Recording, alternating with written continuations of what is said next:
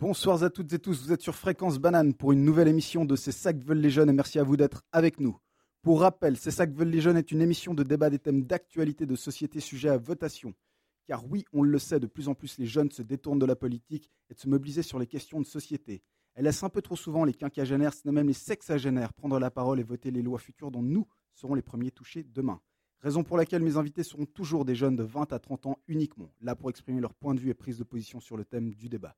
Et puisqu'on parle de thème, passons à celui de ce soir et aux invités qui participeront à l'émission. Le thème, le 19 mai prochain, les Suisses seront invités à se prononcer sur le référendum contre la mise en œuvre d'une modification de la directive de l'Union européenne sur les armes, développement de l'acquis de Schengen, plus communément appelée la loi sur les armes. Suite aux attentats des locaux du journal satirique Charlie Hebdo en France, mais aussi ceux de Bruxelles et de Copenhague, l'Union européenne a voté pour la mise en place d'un encadrement et d'un contrôle plus accru des armes au sein de l'Union européenne et des pays signataires de Schengen, comme la Suisse. L'imposition de ces nouvelles règles sécuritaires sur les armes serait plus malléable pour la Suisse à raison du citoyen soldat. Pour rappel, chaque homme obtenant son arme au cours de son service civil peut la conserver après son service civil. Et ça, l'UE n'entrerait pas en matière pour le stopper. Mais là où elle exercerait de nouvelles règles serait que les armes possiblement conservées par le citoyen soldat soient plus limitées. Les cas concernés principalement seraient les armes semi-automatiques qui ne seraient plus autorisées d'utiliser les chargeurs de grande capacité, mais autorisées à employer ceux à capacité réduite. Ces armes passeraient d'un statut dit soumise à autorisation à celui d'interdite. Cependant, les armes dites interdites ne seraient pas pour autant illégales, car ce seraient uniquement des, des procédures d'acquisition de ces dernières qui changeraient. Le changement principal étant celui de l'acquisition des armes. Lorsque ces armes sont employées pour le tir sportif, les détenteurs seraient obligés d'avoir fait des démarches administratives leur permettant d'acquérir ces armes et d'avoir effectué au moins cinq fois des exercices de tir sur cinq ans. Toutes les armes semi-automatiques auraient l'entier de leurs pièces de conception marquées de code pour pouvoir être retracées. Les armes semi-automatiques alors non inscrites jusqu'à ce jour devraient être inscrites au registre cantonal dans les trois ans pour les collectionneurs des armes administratives démontrant et explicitant ces détentions d'armes et dont détenir un inventaire serait exigé. Un vendeur d'armes devrait en faire la déclaration auprès du Bureau des armes de son canton. Il faut savoir que toutes ces démarches seraient effectuées par le Bureau des armes des cantons et non par la Confédération. Le service de sécurité suisse salue cette coopération et l'actuelle surveillance avec et de coordonner avec l'Union européenne acquis par les accords de Schengen, car ces accords de Schengen ont donné accès à des échanges d'informations avec les autres pays membres de celle-ci et prendre connaissance des personnes interdites du port d'armes dans l'espace de ces derniers. Selon des estimations, le système d'information de Schengen est utilisé 300 000 fois par jour par les polices suisses, qui peuvent le consulter directement depuis leur téléphone portable. Il permet de refuser ainsi l'entrée en Suisse de personnes signalées, par ce système, euh, en moyenne, de procéder à une arrestation une fois par jour. À cela vient s'ajouter l'accord européen de Dublin, qui fait que tout pays membre refusant la demande d'asile d'un immigré, ce dernier ne peut faire aucune autre demande auprès d'un autre pays ayant signé cet accord. Si la Suisse sort de cet accord, alors l'immigré pourrait redébuter toutes ses procédures d'asile auprès de la Suisse après l'avoir effectué avec un autre pays de l'Union européenne. Et pour en débattre ce soir, j'aurai la chance de recevoir Lionel Bilecci, vert vaudois d'Aigle, partisan de la loi sur les armes. Salut. Hello. Et Julien Uppliger, UDC vaudois à Villeneuve, partisan du référendum contre la loi sur les armes. Salut. Bonsoir à tous. Alors, je voulais commencer avec toi, justement, Lionel, avec une première question qui est un petit peu en marge, comme ça, et, délicate, qui est tout simplement, est-ce qu'il n'y a pas un problème que de voir les femmes pouvoir voter sur cette question lorsque l'on sait que la seule jante qui, est, qui est concernée au final, c'est la jante masculine, qui s'y verrait directement euh, soumise? Alors non, je vois pas un problème concret dans le sens que la démocratie concerne euh, tout le monde, c'est toute la société, hommes et femmes comprises. On est à peu près 50-50 en pourcentage, donc euh, je pense que tout le monde peut se prononcer là-dessus, surtout que c'est un peu une affaire de sécurité publique, on va dire. Donc euh, c'est bien de demander l'avis à vraiment tous les citoyens en âge de voter. Qu'est-ce que tu que tu réponds à ça finalement? Où il présente la raison qu'effectivement tout le monde peut se prononcer? Parce qu'effectivement c'est euh, des, questions euh, où on voit même l'UDC qui fait de la pub de cette, euh, de cette votation avec des femmes. Est-ce que c'est pertinent? Alors, je ne pense pas que c'est l'UDC qui fait de la pub avec les femmes, je pense que c'est plutôt les femmes qui pratiquent le sport de, tir qui s'expriment notamment pour cette votation.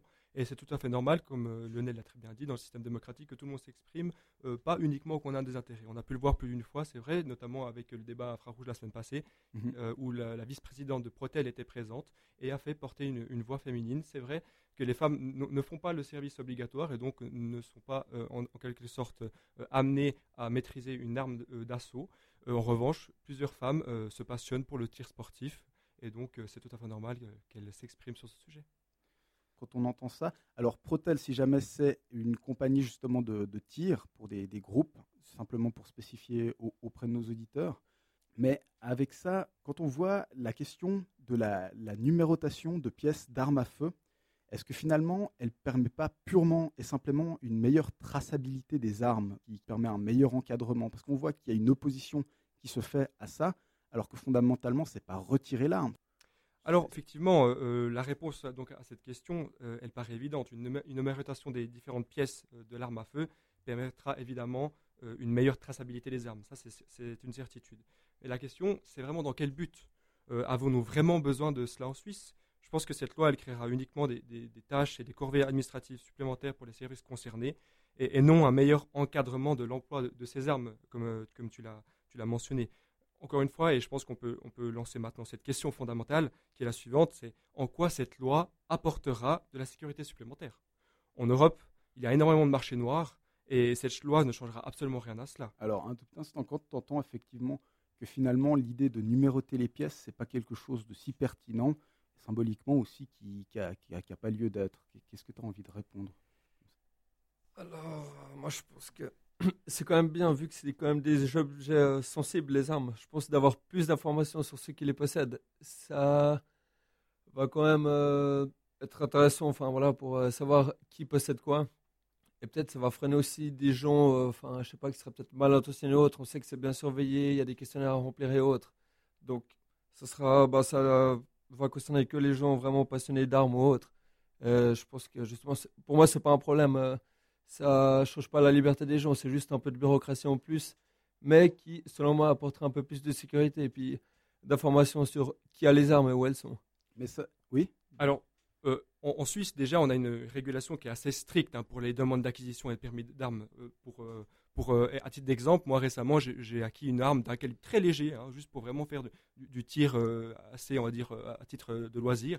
Et j'ai eu euh, pas mal d'entretiens, notamment avec les services de police. Donc euh, euh, toutes les, armes sont numérotées, elles sont répertoriées. Il y a vraiment un contrôle judicieux qui est, mené par les services de police. Et c'est pour ça que je trouve que la loi actuelle, elle est amplement suffisante et elle ne nécessite pas un durcissement qui est proposé notamment par cette directive européenne. Mais on pourrait imaginer quand même un trafic avec chaque pièce qui ensuite très facilement pourrait circuler un petit peu en Suisse dans tous les sens pour ensuite passer d'une frontière à l'autre et aller euh, au sud de l'Italie ou repartir en direction de la Roumanie et, ce genre de choses, où là on pourrait déterminer d'où viennent les armes et comprendre qu'il y aurait un trafic, non? Donc finalement, de simplement noter les, pièces d'une arme, est-ce que c'est si handicapant que ça? Je ne pense pas parce qu'au final, euh, l'arme, euh, pour qu'elle soit utilisable à des fins néfastes, pour qu'elle fasse des dégâts, il faut qu'elle soit créée à la base. Au final, numéroter des pièces détachées ne va pas changer le problème à la base les pièces détachées, on ne peut pas, euh, on va dire avec un viseur holographique, on ne peut pas procéder à un meurtre. Les terroristes ne pourront pas faire un meurtre uniquement avec une, un viseur laser. Il faudrait qu'ils aient justement l'arme en entier. Et ces armes, l'acquisition de ces armes sont déjà, on va dire, régulées et contrôlées par, par les services de police. Qu'est-ce que tu, qu'est-ce que tu réponds à ça finalement, Lionel? Parce qu'effectivement, ça semble amplement suffisant et comme il vient de le dire, le, le trafic des armes avec des, des pièces, ça ne changerait pas grand-chose. quoi. Alors je dis pas, hein, son argument est bon, mais je pense que ce serait encore un petit cran au-dessus pour améliorer la traçabilité. Et comme tu l'as cité avant en exemple, s'il y a des trafics ou autres, on retrouve des armes, savoir qu'elles sont par exemple provenues d'armureries en Suisse ou autre, ça pourrait être bénéfique pour la sécurité publique. Malgré qu'il y ait cette bureaucratie en plus pour les utilisateurs d'armes, je pense que quand même, pour toute la société, ce serait un petit plus. Ce ne sera pas une grande révolution, mais pour moi, la traçabilité, euh, si on a plus, c'est nécessaire et je trouve ça positif. Et quand on pense justement à, ce qui va être voté, est-ce que ces armes, finalement, elles restent pas malgré tout accessibles aux, citoyens, citoyennes suisses qui veulent justement exercer du tir? Pourquoi il y a à ce point un blocage qui se fait? Alors euh, effectivement, l'accès aux armes euh, sera toujours possible pour le citoyen suisse, effectivement. C'est juste qu'il sera durci et il y a des catégorisations qui vont changer, comme tu l'as très bien expliqué euh, en, préambule. moi, j'ai juste envie de, rajouter à ça que, au final, le terroriste, comme on a pu le voir plus d'une fois, il va jamais venir dans une, armerie suisse pour aller acheter son arme. Il a toujours été se fournir auprès de trafiquants d'armes dans le marché noir et à mon avis, euh, réguler encore plus et donc en, quelque sorte embêter le citoyen euh, honnête suisse euh, dans son acquisition d'armes, ça ne va pas vraiment embêter les terroristes, eux qui se fournissent dans un marché noir européen qui est immense. On immense. J'ai vu des chiffres en Angleterre, en France, il y a des, il y a des trafics d'armes, il y a vraiment des, des, des, des, groupuscules criminels qui, sont, qui ont vraiment beaucoup de pouvoir et qui, qui font énormément d'argent avec ça. Et encore une fois, le terroriste, même si on durcit cette loi, enfin cette, cette, procédure d'acquisition d'armes, le terroriste, il va jamais passer par les canaux officiels, comme je l'ai dit auparavant. Donc je ne pense pas que fondamentalement cette loi va améliorer la sécurité. Qu'est-ce que tu réponds justement à ça, typiquement, Lionel? Bah, C'est clair que si ça a acheté dans les filières dites illégales, là la loi n'aura pas une, euh, une importance, mais ça reste que pour moi, mieux structurer ce marché des armes, ça reste euh, un avantage je pense que la loi est nécessaire.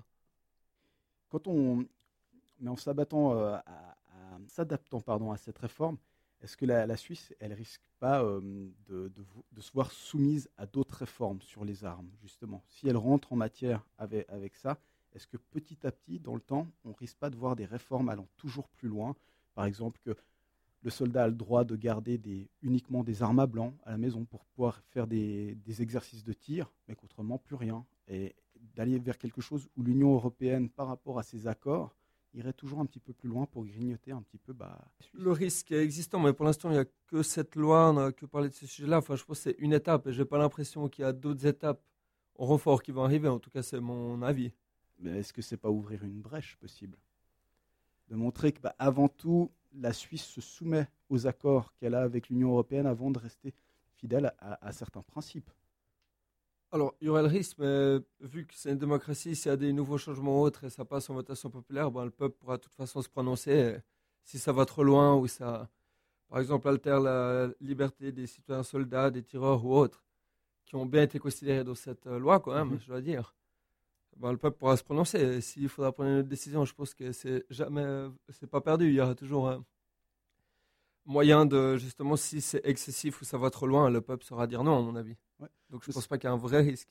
Mais ça, c'est justement quelque chose qu'on voit, Julien, c'est que déjà l'Union européenne a modulé avec la Suisse cet accord pour pas qu'il ampute trop de liberté à l'égard des armes. Effectivement, alors l'Union européenne, il faut savoir qu'elle a vraiment demandé des choses bien plus exigeantes que, ce que cette loi propose et ce qui est en vigueur dans cette loi, et que le Conseil fédéral a réussi à obtenir certaines, je dirais, euh, certaines légèretés ou certaines réductions en tout cas de cette directive. Donc ça, il faut le savoir, c'est le premier point que je dirais. Le deuxième point, euh, moi, c'est juste que l'Union européenne, euh, qui, l'Union européenne, tout le monde le sait et tout le monde peut le comprendre, l'Union européenne souhaite désarmer la population. Et ça se voit, ça se voit partout en Europe et notamment en Suisse avec, euh, cette loi-là. Elle souhaite désarmer la population et moi je trouve ça assez paradoxal et limite un petit peu, je, me méfie hein, en tant que en tant que connaître citoyen, je me méfie quand, quand une, une, puissance militaire qui ne cesse de, grandir, qui mène des combats et des, des, guerres sur d'autres continents, euh, pourquoi souhaiterait-elle euh, désarmer la population, qui sont en général des honnêtes citoyens euh, avec une arme à la maison ça, c'est quand même assez une, certaine une, interrogation que je me pose. dire que l'Union européenne, alors qu'elle a une armée unie, qu'elle ferait des impositions à la Suisse Non, non, je dis ça par là que c'est une vieille maxime, je ne sais plus de, quelle, quelle, personne qui disait, mais quand le gouvernement qui s'arme de plus en plus décrète une, euh, une, volonté de désarmer le peuple, il faut au contraire, c'est le moment de s'armer. Ça, c'est une vieille maxime qui date depuis, à mon avis, des, nuits des temps. Et surtout quand l'Union européenne, avec son, son bras armé qu'on connaît, qui est l'OTAN, euh, mène des combats, notamment euh, pas mal dans l'endroit dans le monde. Je pense qu'il faut rester assez prudent par rapport à ça. Je rajouterai peut-être une dernière chose par rapport à, à cette question-là. Il faut rappeler que le concept de citoyen-soldat, c'est pas uniquement un concept suisse, c'est un, concept qui s'est vu partout dans le monde, euh, dans la Grèce antique, dans les, euh, chez les Égyptiens, voire chez les Sumériens. Le citoyen soldat, c'est euh, la base de la démocratie et de la liberté d'un peuple. Ouais, là, on revient quand même à, l'époque de l'Antiquité. Ils n'étaient pas forcément en démocratie, les Égyptiens. Non, c'est vrai, c'est vrai. et donc, ça, reste à relativiser. Je ne sais pas quand on entend tout ça, justement, pour aussi légitimer bah, le, fait qu'on reste relativement indépendant, enfin même très clairement par rapport à l'Union européenne, est-ce que ce n'est pas des plus pertinents pour assurer nous-mêmes, on voit effectivement cette armée de l'Union européenne qui est bien présente, est-ce qu'il ne faut pas que la Suisse, au milieu de ça, puisse rappeler que c'est un pays neutre et indépendant? Oui, je, pense, mais cette loi, justement, bah, on n'est pas là dans un cas de désarmer les citoyens, c'est juste un peu plus de régulation pour avoir un contrôle sur le marché des armes. Donc je ne pense pas que ça a une atteinte directe envers la liberté de la Suisse ou nos citoyens soldats ou autres. À mon avis, euh, c'est pas cette loi-là qui va vraiment avoir des, influences là-dessus. À mon avis, pour ça, il n'y a pas de souci. Je trouve que les accords de Schengen sont un peu sans faire partie de l'Europe, c'est un bon juste milieu pour moi pour bien coopérer avec l'Europe, notamment rien que du point de vue économique pour les exportations qui sont quand même très élevées en Europe. Donc, euh, pour moi, le système Schengen me convient et j'espère qu'on pourra le garder et pas justement qu'il y ait d'autres changements. Bah, justement, ça symboliquement, est-ce que ce n'est pas un risque de, se tirer une balle dans le pied, Julien, en, tout d'un coup, pour une question un peu symbolique et juste quelques armes, tout amputer sur d'autres secteurs avec laquelle justement la Suisse peut s'imposer au sein de l'Union européenne et démontrer quand même qu'elle a, un certain impact et que si l'Union européenne cherche à un peu trop faire pression, elle saura répondre, peut-être euh, pas forcément à la, méthode Trump en, en, retirant tout un tas de trucs dans tous les sens, mais quand même montrer que là, elle peut s'imposer, qu'il y aurait des répercussions. Oui, effectivement, ça c'est le jeu de la diplomatie. Après, voilà, euh, c'est une manière de, savoir comment on veut, on veut se défendre. Est-ce qu'on veut accepter tout ce que l'Europe nous demande ou au contraire, est-ce qu'on veut lui dire, écoutez, euh, nous ne sommes pas prêts à entrer en matière sur ces points? Donc là, si j'ai bien compris, on parle vraiment de, l'accord Schengen. Et puis c'est un petit peu ça qu'on entend sans relâche, c'est de dire, si vous n'acceptez pas la reprise de cette directive européenne, on sort de la suite, en tout cas on exclut la Suisse de, Schengen. C'est un petit peu la menace qu'on nous, lance depuis, je dirais même depuis 20 ans, hein, depuis euh, euh, l'intégration de la Suisse dans le, triple E. Ça fait longtemps euh, qu'on connaisse un petit peu cette menace ou ce chantage à Schengen que je trouve un petit peu déplorable lorsqu'on veut faire de la diplomatie convenablement avec des, voisins qui, à mon avis, en tout cas dans un, peuple européen uni, qui devraient être nos amis. Après, je, juste une chose, c'est que, à mon avis, si on refuse cette directive sur les, euh, armes, on va pas sortir de Schengen. Vraiment, je suis presque quasiment certain, on va pas sortir de Schengen. Je pense qu'on peut tout à fait envisager euh, euh, d'autres, accords, d'autres discussions, et pas justement actionner le, verrou ou le levier Schengen et nous, insuffler des, des, pertes et des, des dommages considérables, comme on nous a souvent entendu. Tu as, l'air d'acquiescer effectivement, Lionel. C'est quelque chose que, que, tu penses aussi? Alors, le risque, est-ce qu'il est existant ou pas? Enfin, on ne peut pas en être certain vu que c'est euh, selon le résultat de la votation qu'on verra un peu les conséquences que ça a. Mais moi, je suis plus préventif et vu qu'il y a un risque qui existe, pas essayer de tenter sur esclade d'une sorte mm. d'expulsion ou autre. Mais euh, après, je pense ni moi ni Julien peut le garantir qu'on va sortir de ça ou non selon le résultat. Mais le bruit du risque existe. Donc, même s'il y a qu'une petite, un, petit pourcentage de chance que ça se passe, ça pourrait se passer quand même. Donc, euh, moi, en prévention, euh, je serais plutôt justement euh, pour de la sécurité là-dedans, puis garder la situation comme elle est. Mais malgré tout, effectivement, toutes ces, toutes ces réformes, est-ce qu'elles peuvent vraiment prévenir la Suisse et l'Europe d'attentats? Je pense qu'aux unités de police européennes ou la Paul Watt, ça peut leur donner plus d'informations et ils ont une meilleure connaissance de ce qui se passe avec les armes. Mais après, ben, comme l'a dit Julien, si, si la filière illégale qui est utilisée, c'est clair que là, il y aura peu d'impact de, la loi sur euh, les risques liés au terrorisme. Mhm. Parce que voilà, c'est quelque chose. Euh, le marché noir, c'est clandestin, c'est des choses qu'on ne voit pas. Donc euh, là, c'est clair qu'on ne peut rien faire contre ce genre de choses-là. Quand, quand, on parle de ça, par les échanges d'informations qu'on peut observer entre l'Union européenne et la Suisse, est-ce que la Suisse, elle prévient pas une multitude de risques? Parce que en se présentant avec Schengen en disant ouais bah peut-être qu'on arrivera à s'imposer, mais en même temps on n'est pas sûr, il peut y avoir un retour de flamme assez sévère où ils nous disent bon bah d'accord, vous décidez de, rester neutre, indépendant, bon bah nous euh, ok allez-y. Est-ce qu'il n'y a, pas un risque euh, de, en plus de, se lier aux armes, typiquement bah, le trafic de drogue ou, ce genre de choses? Donc c'est pas un risque qui est pour une question d'armes, simplement des changements de chargeurs et, ce genre de choses, une prise de risque qui est beaucoup trop conséquente? Oui, alors euh, comme tu l'as très bien euh, spécifié en préambule et en début de cette émission, euh, l'échange d'informations bénéficie énormément aux services de police. Ils l'utilisent fréquemment et c'est très très utile pour, leurs interventions et pour leurs différentes enquêtes. Après, moi je distinguerais deux choses. Je distinguerais vraiment cet échange d'informations et cette loi sur les armes en quelque sorte, cette directive sur les armes. Je distinguerai les deux et je vais pas, justement, je n'aimerais pas mettre tout dans le même panier. C'est pas parce qu'on refuse cette reprise de la directive européenne qu'on aimerait euh, supprimer cet échange d'informations qui, je, l'en suis sûr, euh, euh, profite aux services de police. Donc je distinguerai vraiment les deux. Et on peut tout à fait imaginer de refuser cette loi et de garder ce système d'échange. Encore une fois, ça c'est le jeu des politiques et on verra bien ce qui se décide. Et par rapport aux accords de Dublin, est-ce qu'ils ne permettent pas justement à la Suisse de, se prévenir d'une forte demande d'immigration quand, on voit tout ça? Est-ce que les, accords de Dublin ne permettent pas à la Suisse de, se prévenir d'une forte demande d'immigration?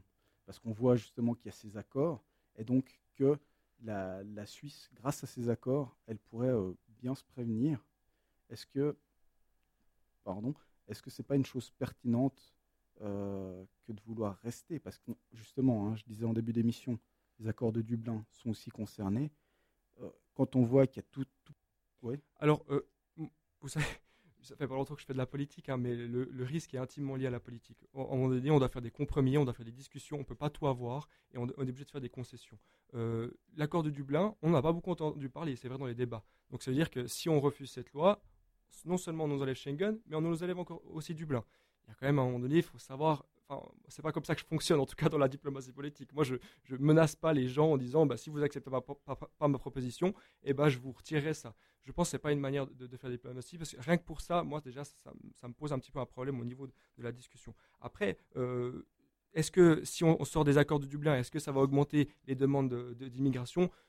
Peut-être, certainement, je, n'en sais rien. Tout ce que je sais, enfin, je vais peut-être passer, je vais quand même peut-être le placer. Tout, ce que je sais, c'est que l'immigration en tant que telle euh, va ne cesser que de croître.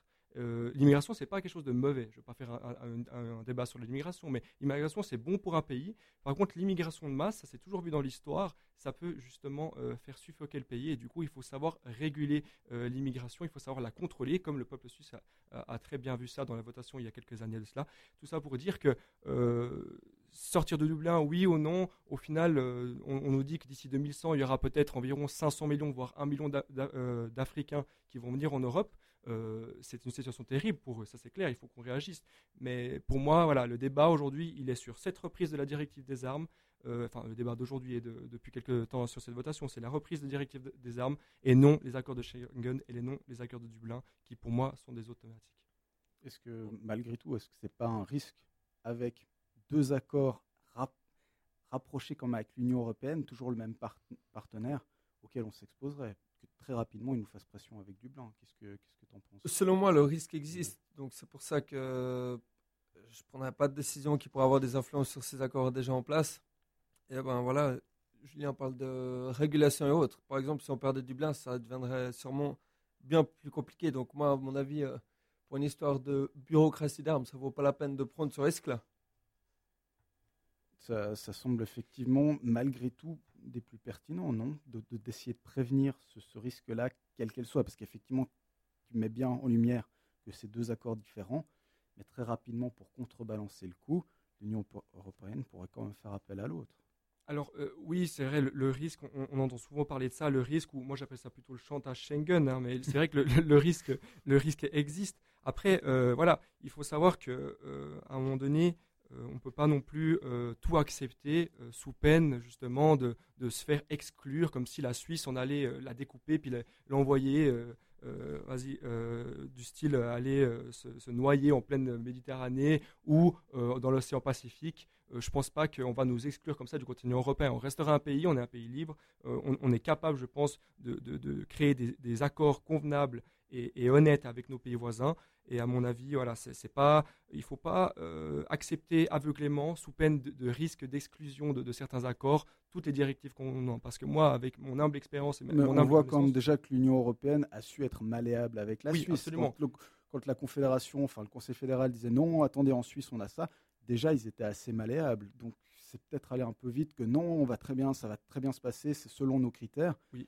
Ah, déjà, l'Union européenne fait déjà beaucoup d'efforts. Oui, l'Union européenne, ils, font beaucoup d'efforts. Je ne suis pas si sûr que ça. En tout cas, ils, ils, essayent d'atténuer un petit peu, euh, on va dire, cette loi pour essayer de nous la faire passer un peu plus euh, tranquillement. Mais voilà, c'est comme l'accord cadre. Pas non plus tomber dans le débat d'accord cadre, mais l'accord cadre, quand on écoute euh, M. Juncker, pour pas le citer, et d'autres personnes, il faut que ça passe. Si ça passe pas, c'est la Suisse sur liste noire, et puis après, c'est bon, on est condamné, on a la récession, et puis voilà, tout ce qu'on connaît. Hein.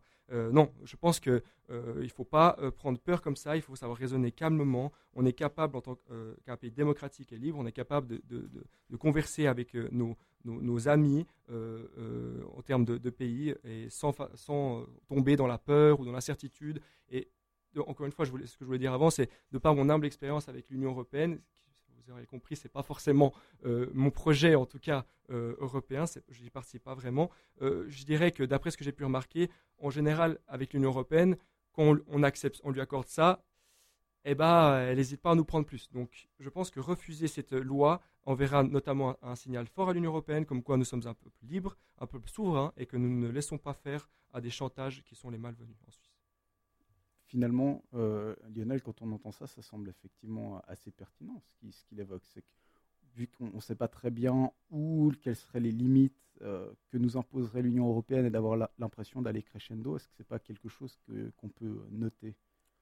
Alors, Ça reste un, avis, mais je pense pas que les relations soient si compliquées que ça. À mon avis, on n'est pas encore euh, dans le dans un cadre qui serait une Suisse soumise à l'Europe. Je pense qu'on a quand même nos libertés autres, on arrive à négocier. C'est vrai que des fois, il y a quelques petits chantages autres, mais finalement, la Suisse garde sa démocratie, garde sa liberté, elle peut être quand même autonome au sein de l'Europe.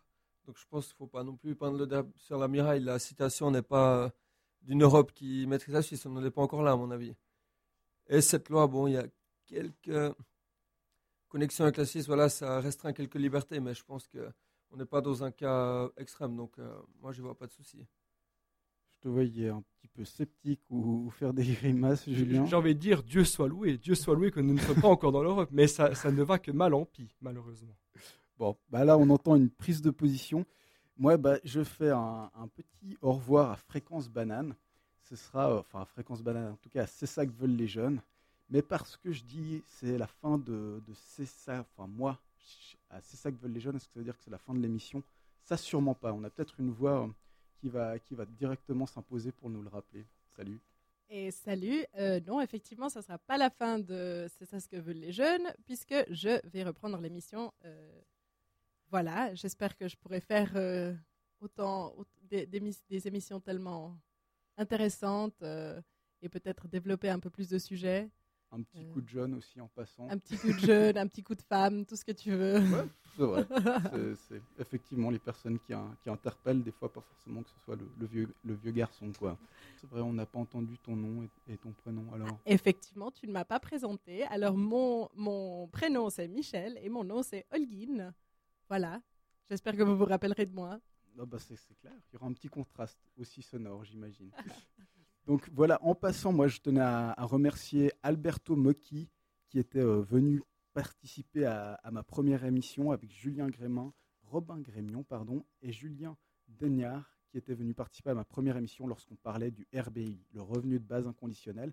De même que Lisa Matzon, qui était la première femme des partis de gauche à venir participer et à imposer un petit peu une voix féminine au milieu de tout ça, lorsqu'on parlait de la sortie du nucléaire et aussi Mathilde Reynard, qui est venue lorsqu'on parlait de la prévoyance vieillesse 2020, qui a été la première femme des partis dits de droite, du PLR, qui est venue aussi un petit peu imposer, euh, je vous dirais toujours la même chose. Les jeunes, mobilisez-vous et allez voter.